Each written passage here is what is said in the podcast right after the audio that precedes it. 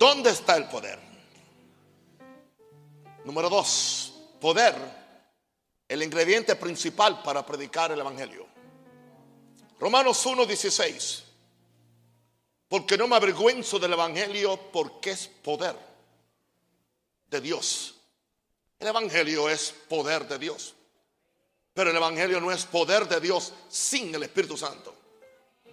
Algunos toman esto simplemente en la forma más sencilla. Bueno, pues contener el Evangelio, ya, tenemos el poder, predico el Evangelio y está el poder. No, no, no, no. No podemos tomar algo y sacarlo fuera del contexto bíblico. El Evangelio tiene poder en la medida que viene en el Espíritu Santo. Si no, no es el Evangelio. Es poder de Dios para salvación a todo aquel que cree. El Espíritu Santo quien desata los poderes de la salvación al que cree, al que tiene fe, al judío primeramente y también al griego. El mismo apóstol Pablo le dice a los hermanos en Corinto, primera carta, capítulo 4, verso 20, porque el reino de Dios no consiste en palabras, sino en poder. Interesante que necesitamos las palabras, los oráculos, para manifestar el reino de Dios.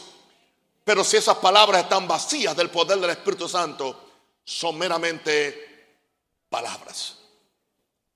Hoy mientras el Espíritu Santo me, daba este mensaje, sentí la inspiración de enviarle a mis pastores y a mis amigos en Facebook lo siguiente.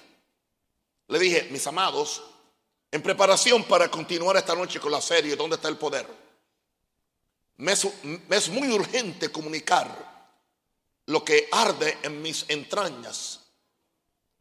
Sin este poder seremos meras cotorras, repetidoras de palabras, consignas, conceptos y sabiduría humana vacía de Dios. Esto vino por inspiración. Si no conquistamos este poder de lo alto, le fallaremos a esta generación. Yo no quiero fallarle a mi generación. No podemos perder este tiempo de Dios, el tiempo de Dios. El destino de ciudades y países está en la balanza y el destino de muchos de ustedes y de nosotros está en la balanza. Así que son saludables las palabras del apóstol Hugo, que conozcamos el don de Dios y quién es quien te dice. Gloria a Dios. Padre, gracias Padre, yo declaro en este momento que el poder del Espíritu Santo de Dios está sobre mí. Porque el Espíritu del Señor está sobre mí. Me ha ungido para predicar buenas nuevas a los pobres. Para traer el Evangelio de poder. Para traer la palabra del reino de Dios. Que nos va a ser libre en el nombre de Jesús. Amén. Mi mensaje consta de tres puntos principales.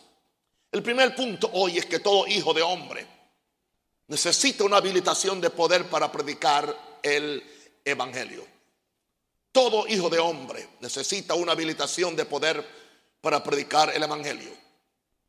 Uso para eso las palabras que el apóstol Pedro predicara allá en casa de Cornelio cuando fue a llevar el mensaje de, Jesús. En Hechos 10, 36 al 38, Cornelio le está predicando a gentiles, a romanos, y le dice, Dios envió mensaje a los hijos de Israel anunciando el Evangelio de la paz. Jesús vino trayendo el Evangelio de la paz por medio de Jesucristo. Este es Señor de todos. El tema de Pedro es el Evangelio, es el mensaje de la paz. Es anunciado por hombres. En este caso por Jesucristo. Jesucristo, hijo de Dios, pero hijo del hombre. Y entonces le dice en el verso 37, vosotros sabéis lo que se divulgó por toda Judea, comenzando desde Galilea.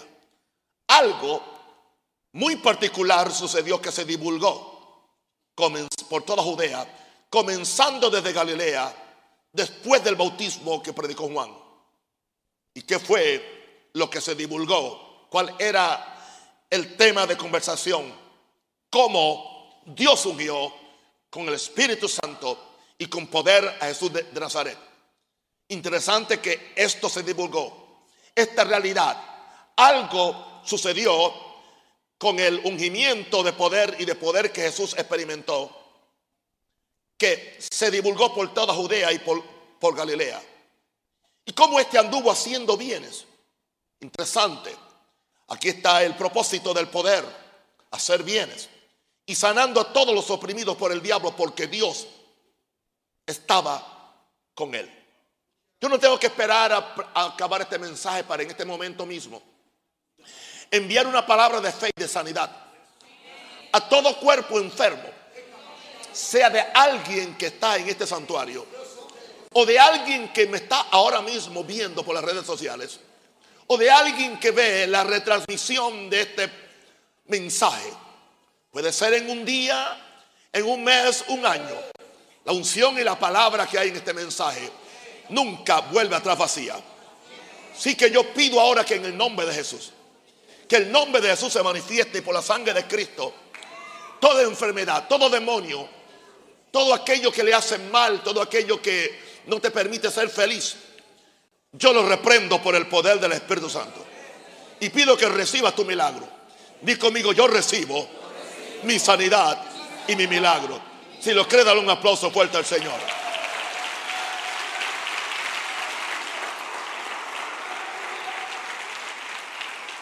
Yo creo que Dios nos ha mandado a ministrar este poder sin exhibicionismo, sin payasadas, simplemente en la forma más sencilla y más bíblica, pero más efectiva, donde Dios va a respaldar su palabra.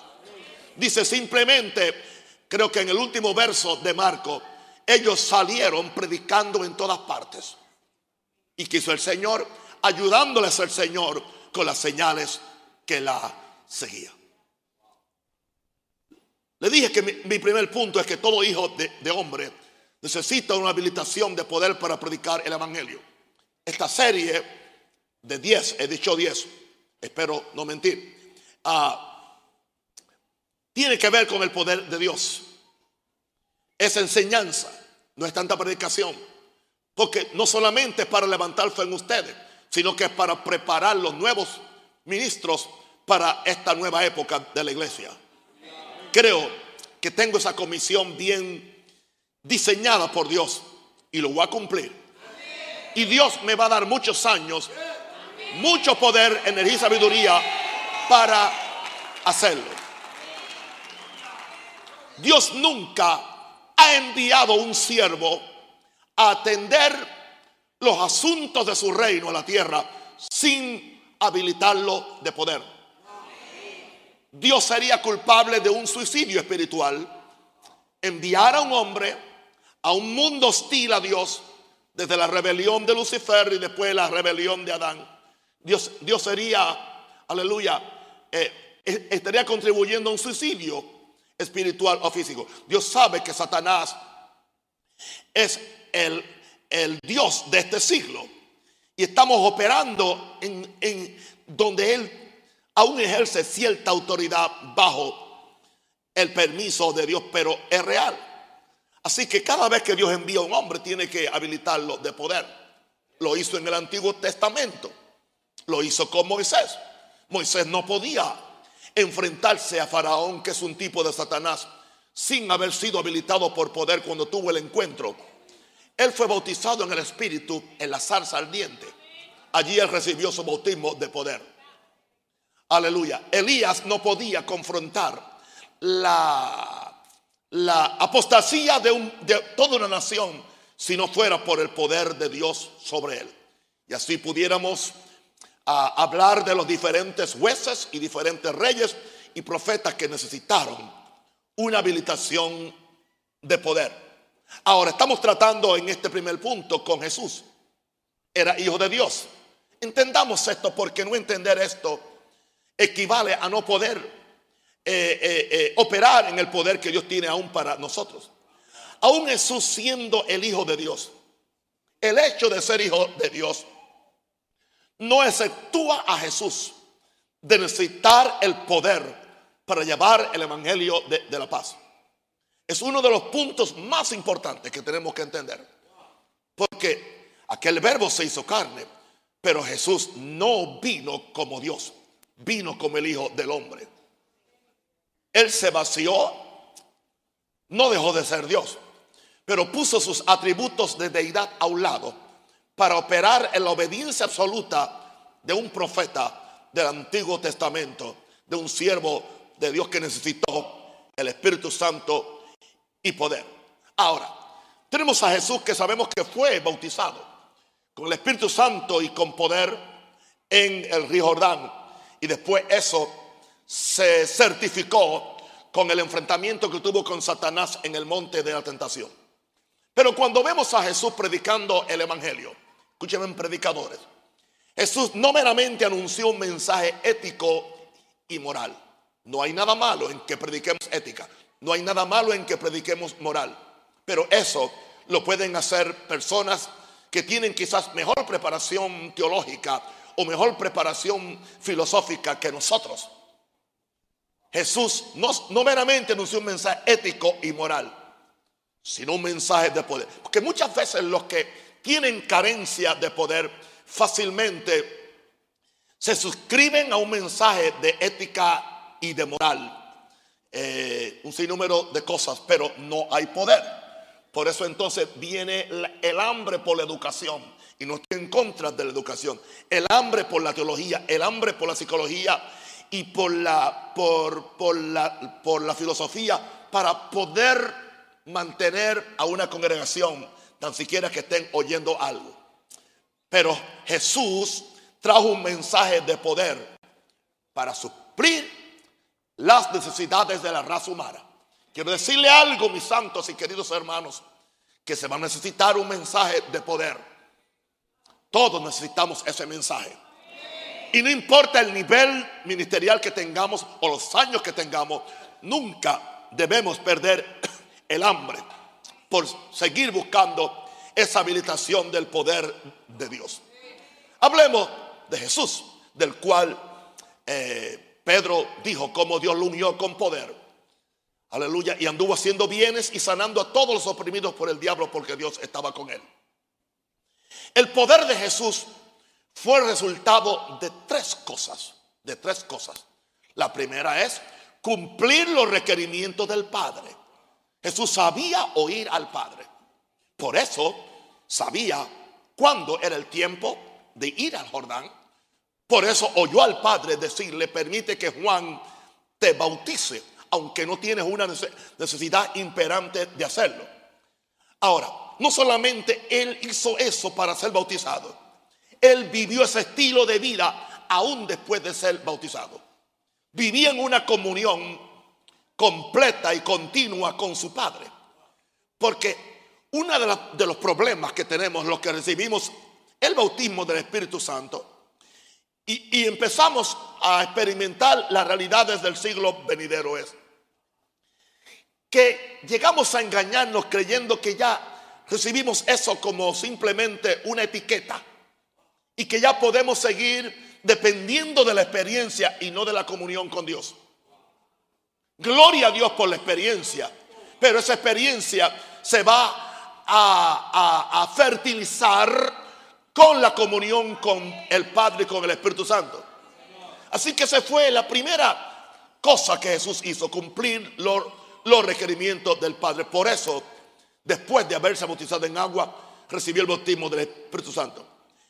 La segunda cosa que, fue, que, que Jesús hizo es recibir el bautismo del Espíritu Santo, lo cual lo hizo después que cumplió los requerimientos. Es importante que entendamos esto que el bautismo del Espíritu Santo no es meramente una bendición o no es meramente una imposición de mano. Estamos hablando de algo más importante que simplemente una bendición. Es recibir el mismo poder que hay en Dios y de Dios. Ahora, la tercera cosa para operar en este poder que Jesús necesitó hacer fue probar la realidad de ese poder en su encuentro con Satanás. Y es ahí donde muchos se, quiebran, es ahí donde muchos fracasan. Sí, han oído a Dios, han recibido un bautismo del Espíritu Santo, pero inmediatamente, como predicó el apóstol Hugo anoche, Jesús fue llevado al desierto por el mismo Espíritu Santo que lo bautizó. Qué interesante. Queremos el Espíritu Santo que nos bautiza, pero no queremos el Espíritu Santo que nos lleva al proceso que nos lleva al desierto, donde, donde nuestra humanidad va a ser probada hasta lo máximo a ver si nuestra humanidad está preparada para cargar el volumen y la clase de poder que Dios quiere que carguemos. Eso explica que entonces cuando Jesús sale del monte de la tentación y viene a Nazaret y cuando toma el libro de Isaías y empieza a predicar dice dice y vino en el poder del Espíritu Santo. Y las primeras palabras de Jesús fueron, el Espíritu de Jehová está sobre mí porque me, ungió el Señor. Y empieza a manifestar la plataforma que lo iba a dirigir a él en su ministerio. Ahora, vemos ahora que en Jesús, por, usando las palabras del apóstol Pedro, el doble propósito de su poder. Pero antes de eso, Pedro asegura que algo se había divulgado acerca del ministerio de Jesús. Dios lo había ungido con el Espíritu Santo y poder, a diferencia de la religión organizada de su tiempo. La religión organizada de su tiempo precedía a Jesús. Tenía más tiempo de operación. Tenía años, años. Venía desde el tiempo de Moisés. Claro, había sufrido una degradación como todos los movimientos espirituales cuando no se conectan a Dios. Pero entonces viene Jesús, diferente, único, con, un, un bautismo del Espíritu Santo, con una unción. Y esto hizo que esto se divulgara, que se divulgó que Dios lo había ungido con el Espíritu Santo y poder, a diferencia de la religión organizada de su tiempo, que no tenía, aleluya, ni poder ni unción, solamente tenía un verbo seco una historia teológica, pero no tenía una manifestación actual de poder. Hermano, yo quiero una manifestación actual de poder. Ahora, Pedro nos dice el doble propósito de, su poder. ¿Cómo? Este anduvo haciendo bienes. Ahí está lo primero. Haciendo bienes y sanando. El doble propósito de su poder. Primero, hacer bien a los hombres. Entendamos esto. Dios no le va a confiar la plenitud de su poder a la gente para hacer un imperio religioso. O para hacer actos de exhibicionismo o payasadas. No. Dios tampoco lo va a hacer para que, para que nos hagamos tan grandes en nosotros mismos. Uno de los grandes errores que tienen los ministerios es que cuando Dios los levanta con ministerio, lo primero que hacen es que le ponen su nombre al ministerio. Yo siempre he cuestionado eso. ¿Por qué razón? ¿Por qué razón? No es tu ministerio, es el ministerio de, Jesús. Pero se nos olvida. Y queremos que nuestro nombre esté al frente y que la gente lo oiga y que la gente lo, lo se doblegue a nuestro nombre. No, Jesús vino a hacer bien haciendo bienes y sanando. La unción, el poder es para sanar y para ayudar a otros. El segundo propósito del poder era destruir las obras del diablo. Simplemente esas dos cosas. Si nos quedamos dentro de esos parámetros, estaremos seguros. Nunca perderemos el poder, sino que habrá una, una, una, una, una, un incremento de poder en nosotros. No importa el tiempo y los años que tengamos. Porque no creo que la voluntad de Dios que los, años, aleluya, aminoren el poder, sino que los años deben ser una plataforma para llevarnos a nuevas experiencias y manifestaciones del poder de Dios. Alguien diga aleluya. Ahora, algo más acerca de, este, de, de esta escritura. Nos dice Pedro en el último verso, y todo esto porque Dios estaba con él. Bueno, Dios está con todo el mundo. Oh, si Dios está conmigo. Dios vive conmigo. Dios camina conmigo. Los que creemos el misterio de Cristo. Sí, Cristo está en mí. Pero aquí está hablando en una forma muy diferente.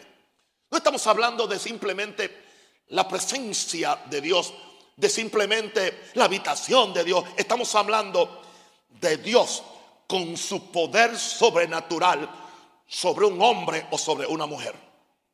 El poder de Dios en Cristo autenticaba que Dios estaba con él. Y cuando la gente, cuando los demonios tropezaban con Jesús, tropezaban con el poder de Dios. Aleluya. Cuando los enfermos tocaban a Jesús, tocaban a Dios. Cuando los endemoniados oían la palabra de Jesús, oían la palabra de Dios en Jesús. Aleluya. Cuando Jesús bendecía el, pan para multiplicarlo, era Dios multiplicando el pan. No, no olvidemos eso. Nunca somos nosotros, aunque somos nosotros. Nunca somos nosotros, aunque somos nosotros. Porque Dios estaba con él. Es lo más maravilloso que le puede pasar a un hombre o a una mujer. Saber que Dios estaba con él. La angustia mayor de Catherine Kuhlman era que ella se, se subiera a una plataforma y que, y que Dios o la unción o el Espíritu Santo use usted las palabras que usted quiera. ella decía que yo me pare allí y Él no esté allí presente. Gloria a Dios. Eso es lo importante. Hermano, queremos que Dios esté con nosotros. No simplemente en la forma en la forma de la promesa, estoy con usted hasta el fin del mundo, sino que esté con nosotros manifestando su poder y manifestando su gloria. ¿Alguien quiere ayudarme? Vamos a orar, vamos a orar, vamos a orar. Levante las manos, levante las manos. Padre, en el nombre de Jesús. Padre, en el nombre de Jesús. Señor, yo pido que nos dé revelación. De la forma como Jesús manifestó este poder. Señor, que mucho tenemos que aprender. Que mucho tenemos que... Ore, hermano, ore. Yo pido que cada pastor, cada ministro, cada futuro hombre de Dios, estudie a Jesús. Sepa cómo Él actuó. Para que podamos también, que algún día se diga de nosotros, como Dios unió con el Espíritu Santo y con poder a fulano de algún lugar. Y cómo este anduvo haciendo bienes y sanando a todos los oprimidos por el diablo, porque Dios era con él. Denle un aplauso a Jesús. Uh, gloria a Dios. Vamos a orar. Segundo punto. Respetemos la opinión de Jesús acerca de predicar el Evangelio. Vamos a ver cuál es la opinión. Vamos a ver qué es lo que Jesús dice. ¿Qué es la prioridad para predicar el Evangelio? Interesante que hay una ley de doble mención. La ley de doble mención la encontramos en Lucas 24 y en Hechos 1. En ambas escrituras se habla de la promesa del Padre y se habla del poder del Espíritu Santo. Posiblemente es el mismo evento, pero el mismo que escribió Lucas escribió los hechos. Así vamos a ver lo que nos dice en Lucas 24, 45, 49, por favor. Entonces les abrió el entendimiento a sus discípulos para que comprendiesen las escrituras. Nuestra base de fe son las escrituras. Olvidémonos de las opiniones humanas. Olvidémonos de, lo que dijo un gran escritor, un gran sabio, un teólogo, alguien que escribe un libro. Necesitamos que Él nos abra entendimiento para que comprendiesen las escrituras. Y les dijo, así está escrito, así está escrito. Y así fue necesario que el Cristo padeciese y resucitase de los muertos al tercer día. ¿Para qué? Y que se predicase en su nombre el arrepentimiento y perdón de pecados en todas las naciones, comenzando desde Jerusalén. Y vosotros sois testigos de estas cosas. Y ahora,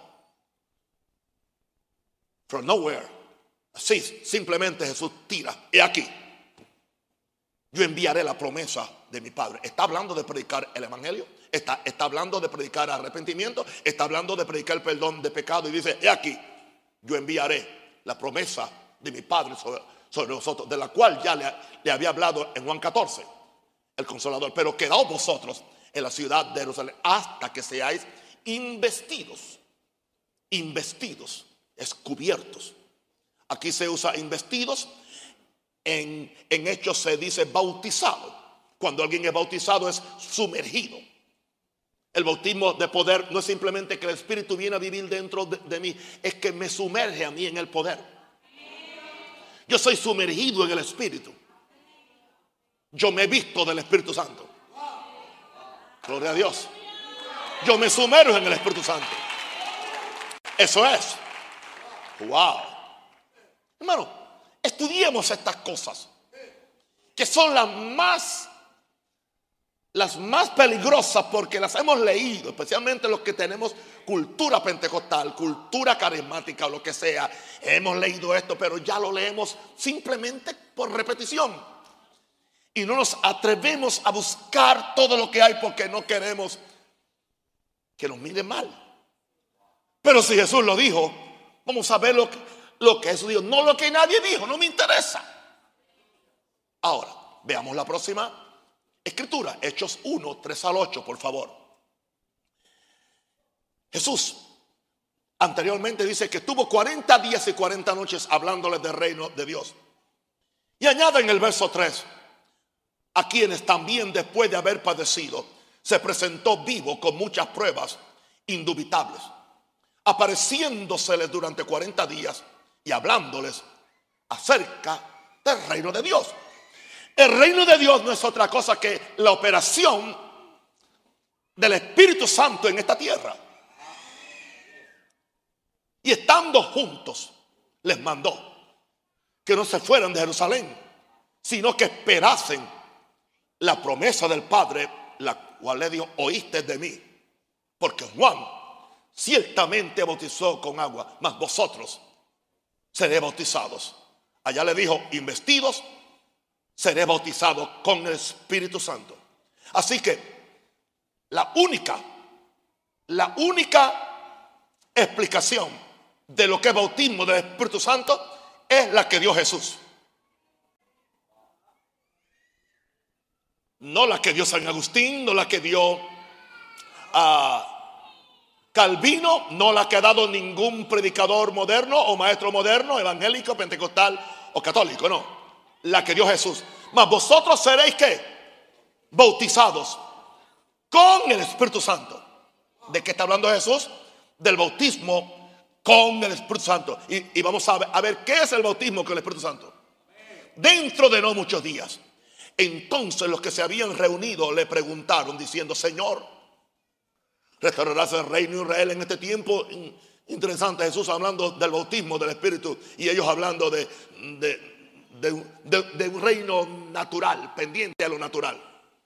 Y Él les dice, nos toca a vosotros saber los tiempos o las razones. En otras palabras, no se metan en cosas que a ustedes no les importan. En, en palabras finas. Esto no les concierne a ustedes. Porque esta cosa el Padre puso en su sola potestad. Él lo va a hacer a su tiempo y cómo Él lo va a hacer. Que Él lo haga como Él quiera. Pero vosotros, aquí viene. Y aquí se define lo que es este bautismo. Recibiréis poder si no hay poder, no hay tal bautismo. Si no veo poder y me dice que está bautizado, lleno o lo que sea, yo te digo, ¿dónde está el poder? ¿Alguien quiere gritar conmigo, ¿dónde está el poder? Porque Jesús dijo, pero recibiréis poder. Eso también nos pone a cuestionar algunos de nosotros que creemos que simplemente hablar algunas lenguas. Claro que es un don, es una señal maravillosa pero recibiréis poder cuando haya venido sobre vosotros el Espíritu Santo. ¿Para qué? ¿Para qué? Me seréis testigos. El propósito del poder, me seréis testigos en Jerusalén, en toda Judea, en Samaria y hasta lo último de la tierra. Ahora, ¿por qué Jesús tomó este tiempo? Porque Jesús sabía que nuestro ministerio sería una duplicación del suyo. Eso es lo que es. Nosotros no tenemos un ministerio diferente al de Jesús. Y no podemos inventarnos algo diferente al de Jesús. Porque Él dijo, las cosas que yo hago, vosotros las haréis y aún mayores haréis porque yo voy al Padre.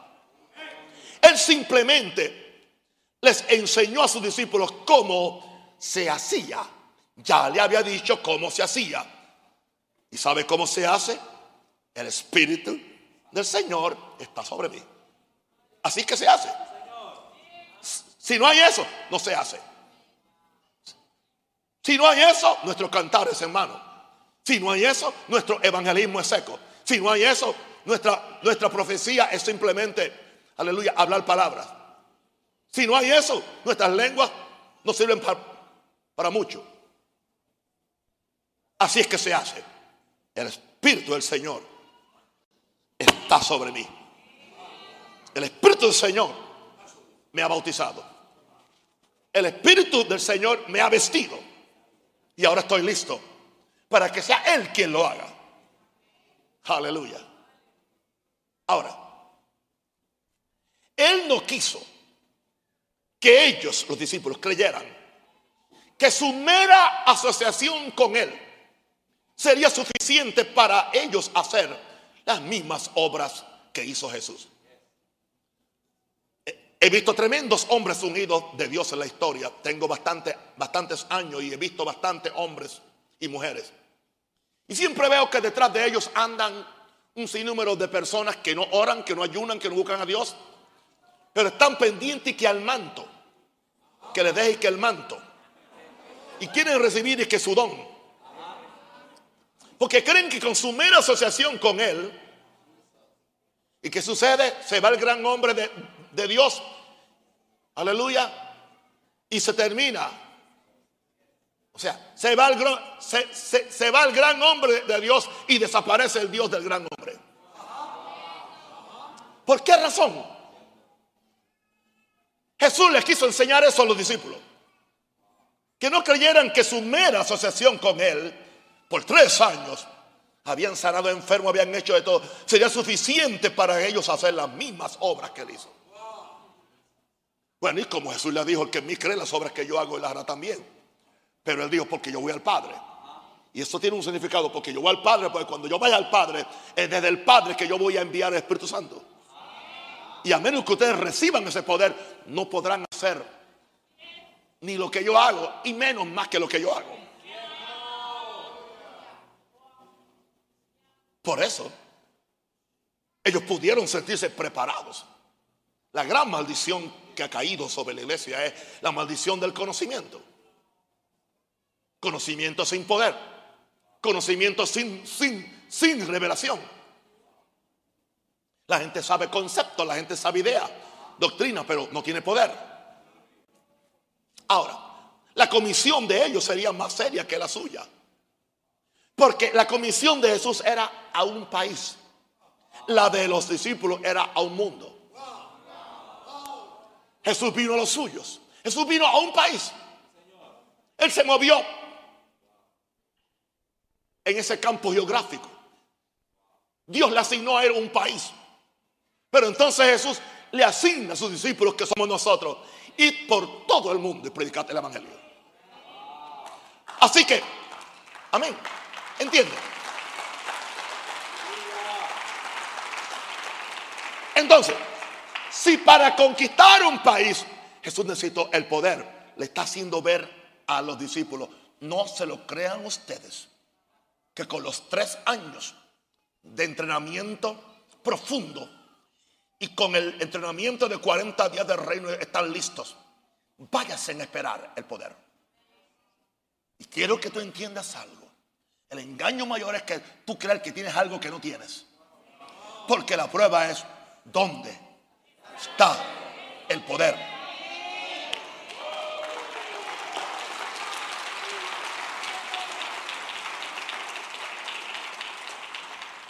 ¿Y cómo si no tienes poder ni para bregar con tus demonios personales? ¿Cómo tendrás poder para ministrarle a otro? ¿Cómo si no tienes poder para tú vivir en sanidad? ¿Cómo tú vas a poder sanar a otro? ¿Cómo si no tienes poder para que Dios supla tus necesidades? Vas a predicarle a otro que Dios se la va a suplir.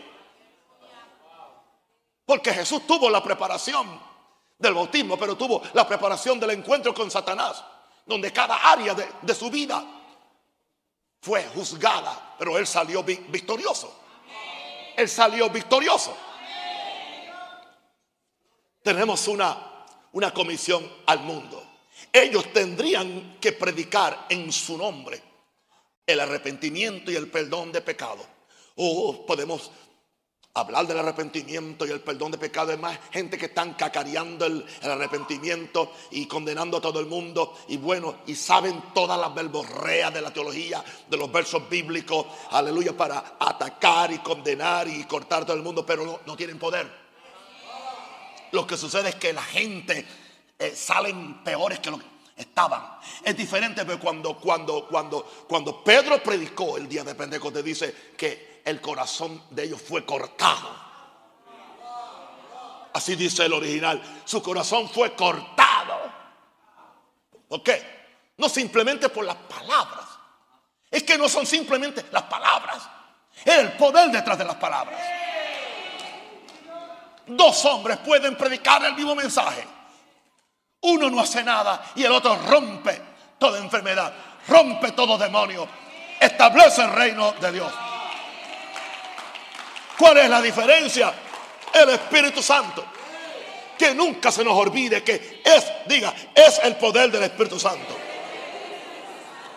Por lo tanto, ellos tendrían que predicar en su nombre el arrepentimiento, el perdón de pecados. Y para eso necesitan más que palabras, el poder del Espíritu Santo. Y por lo tanto tendrían que esperar, tendrían que orar por un vestido de poder que viene solo de, de lo alto. Porque estaban vestidos de, doctrina, estaban vestidos de información. Ahora necesitaban el vestido de poder, como le dijo en Lucas. Y ahora Jesús no nos engañó con palabras, con términos y con ideas. El verdadero bautismo del Espíritu Santo, sencilla y simplemente, economícese el, el, instituto de tres años y el seminario de cuatro. Economícese los dos años más de la maestría en, en, teología y los dos años más del doctorado. Para que usted sepa lo que es el bautismo del Espíritu Santo. Y recibiréis poder. Eso es todo. Eso es todo. Jesús no engañaba con palabras. Lo que él decía era. Y sus palabras tenían el poder. No, no hay que buscarle ningún significado. El verdadero bautismo del Espíritu Santo es un bautismo de poder. Levantemos la mano al cielo y pidamos que se nos revele el bautismo de poder. Ore, lo quiero oír. ¿Me das algún background musical? Parece que oran mejor con un background musical. Ora el Señor, Abba, Solamaca, Shalamaca. Padre, carecemos. Padre, carecemos. La iglesia moderna, el ministerio moderno, carece de la investidura de poder. Señor, ahora mismo que los cielos se abran que los cielos se abran y que el mismo Espíritu que descendió el día de Pentecostés en casa de Cornelio caiga sobre esta iglesia, caiga sobre este ministerio. Kabar lomo hashihaba Rebo kohaleha sohalema. Aria bohoha halima. Aria hoho bekehea bahaya. Aria tolo bohoha hama. Irie tohehe bokerebehe kayama. Bautiza, Señor. Cualquier persona que no ha recibido el bautismo, levante las manos y diga, Espíritu Santo, bautízame. Pídale, Jesús, bautízame en poder. No quiero una copia. No quiero una copia. No quiero un engaño. Quiero el poder. El dunamis. Y recibiréis. Y recibiréis poder. Poder. No quiero una copia. Quiero el original. Arabasholama. Kiriatolobo Shehalama. Kiriatolobo Lama. Shendorobo Keterelebekea. Queremos el poder de Dios. Queremos el poder de Dios. Aremeco toro la bacaya. Aleluya. Kendo roche que le becaya. Eso es. Si lo cree, aplauda fuerte al Señor. Uf. Oh. Oh.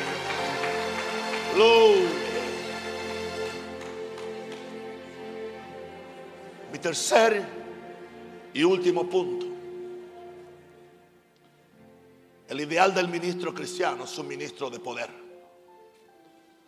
Pablo nos dice en Romanos 15, 16 al 19. ¿Cuál era su comisión? Dice en el verso 16 de Romanos 15. Para ser ministro de Jesucristo. De Jesucristo. Yo no soy ministro de Maranata, yo, estoy, yo soy ministro de Jesucristo, no de Maranata ni de las asambleas ni iglesia de Dios Bautista. Yo soy ministro de Jesucristo.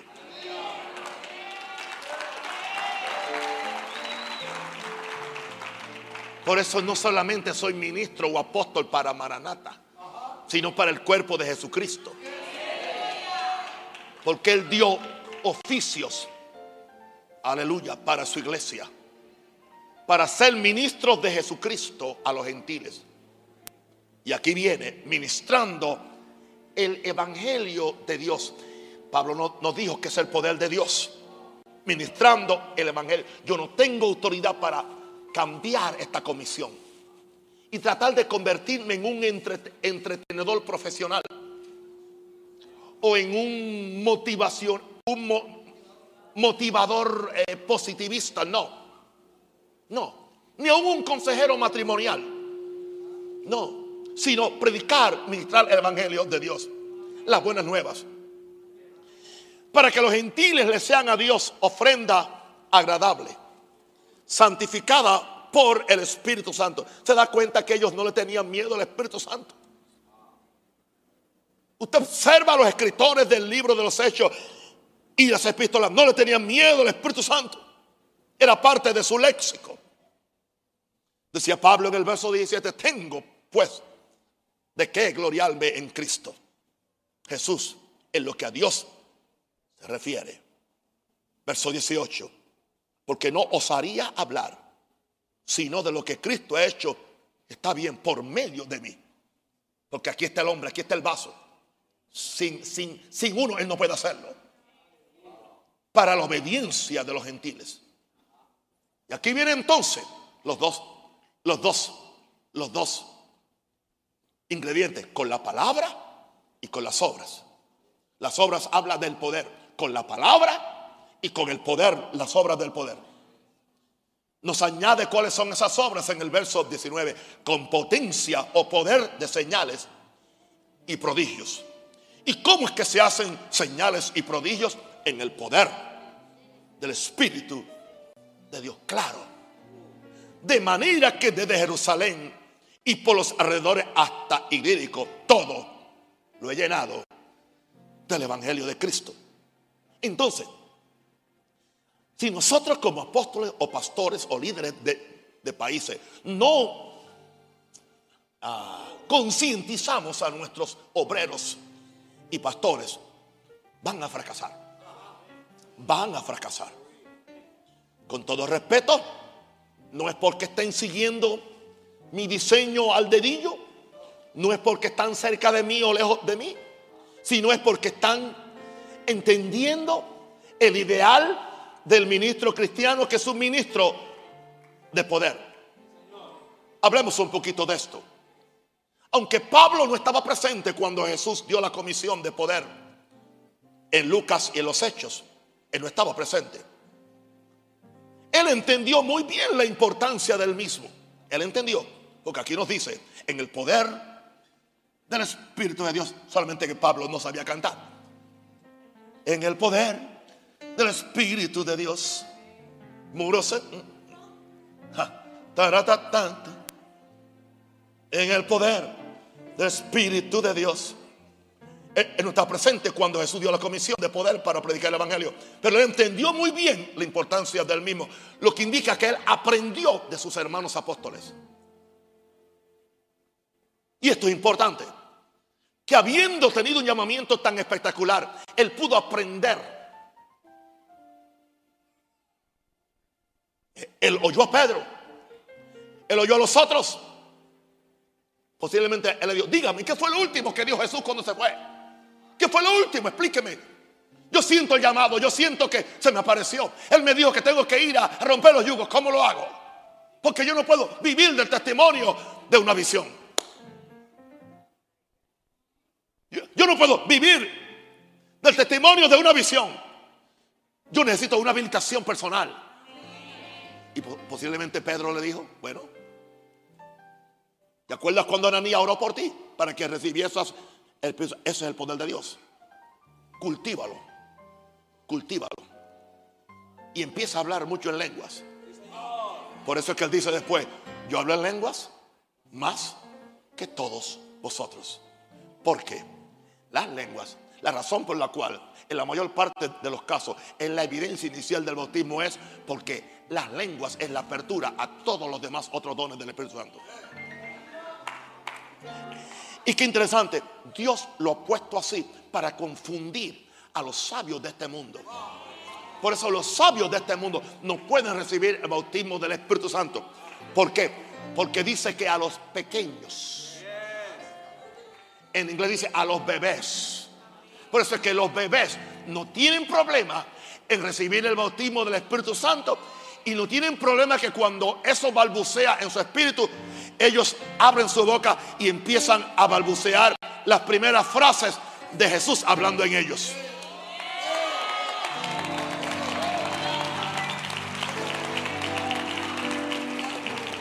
Porque dice que a los pequeños, lo que los sabios no quieren entender, los pequeños.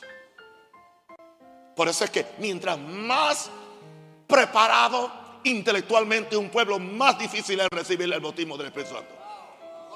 En África no hay problema. En las barriadas pobres no hay problema. Es después que la gente ha ido o a la universidad o a un instituto bíblico de cualquier nombre.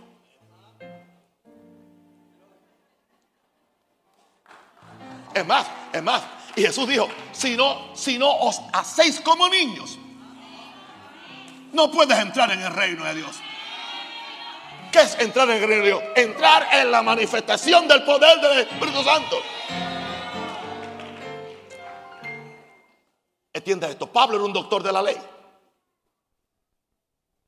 Antes de ser llamado, era un exégeta bíblico, se indica un interpretador bíblico.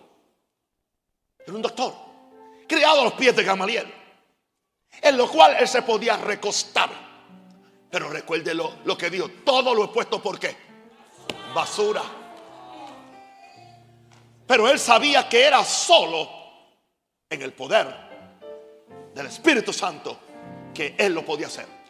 Día conmigo en el poder del Espíritu Santo. Él sabía que era solo en el poder del Espíritu Santo que él lo podía hacer. Primera Corintios 2, 1 al 5, por favor, póngalo ahí. Así que hermanos, cuando fui a vosotros para anunciaros el testimonio de Dios, que es el Evangelio. No fui con excelencia de palabras o de sabiduría. Pues me propuse no saber entre vosotros cosa alguna, sino Jesucristo y este crucificado. Y estuve entre vosotros con debilidad y mucho temor y temblor. Y ni mi palabra, ni mi predicación fue con palabras persuasivas de humana sabiduría, sino, sino con demostración del Espíritu y de poder. Para que vuestra fe no esté fundada en la sabiduría de los hombres, sino, sino, sino en el poder de Dios. Vamos a ver a Pablo. Algunos erróneamente han tomado de, de Pablo predicar a Jesucristo crucificado. O nosotros simplemente nosotros no somos esos pentecostales ignorantes que hablan lengua, que profetizan. Nosotros simplemente predicamos el poder está en el Cristo crucificado. Sí. Pero él dijo cómo él lo haría. Sí, el centro es Jesús. Pero tú no puedes predicar de Jesús a menos que tenga lo mismo que tenía Jesús. Es el Espíritu Santo quien glorifica a Jesús. Nadie que no tenga un bautismo verdadero del Espíritu Santo puede descifrar la persona de Jesús en la forma más correcta. La cruz puede ser poesía o filosofía o conocimiento bíblico, pero no es poder. Y el mensaje de la cruz es un mensaje de poder. Así que algunos dicen, nosotros solamente predicamos a Cristo crucificado. Pero han, han ignorado que Pablo lo hizo, pero en el poder de Dios. Digan el poder de Dios. Ahora, es evidente que los gentiles no obedecen con palabras solamente, sino con las obras, con poder. Entendamos esto. Bueno, muchas veces lo que hemos hecho es justificar nuestra anemia, nuestra anemia de poder, diciendo no, las señales no salvan a nadie. Es una justificación muy barata, porque no queremos enfrentarnos en el espejo con nuestra anemia y nuestra carencia de poder, que no estamos funcionando a la altura del mismo poder de esta iglesia. Pero él dice, con, con palabras solamente, sino con las obras de poder. Para Pablo el poder era real, diga, real. ¿Por qué era real? Porque tenía el potencial de hacer obedecer a los gentiles, a los pecadores. Tengamos esa fe. Yo quiero ver el Evangelio cambio operando en este poder.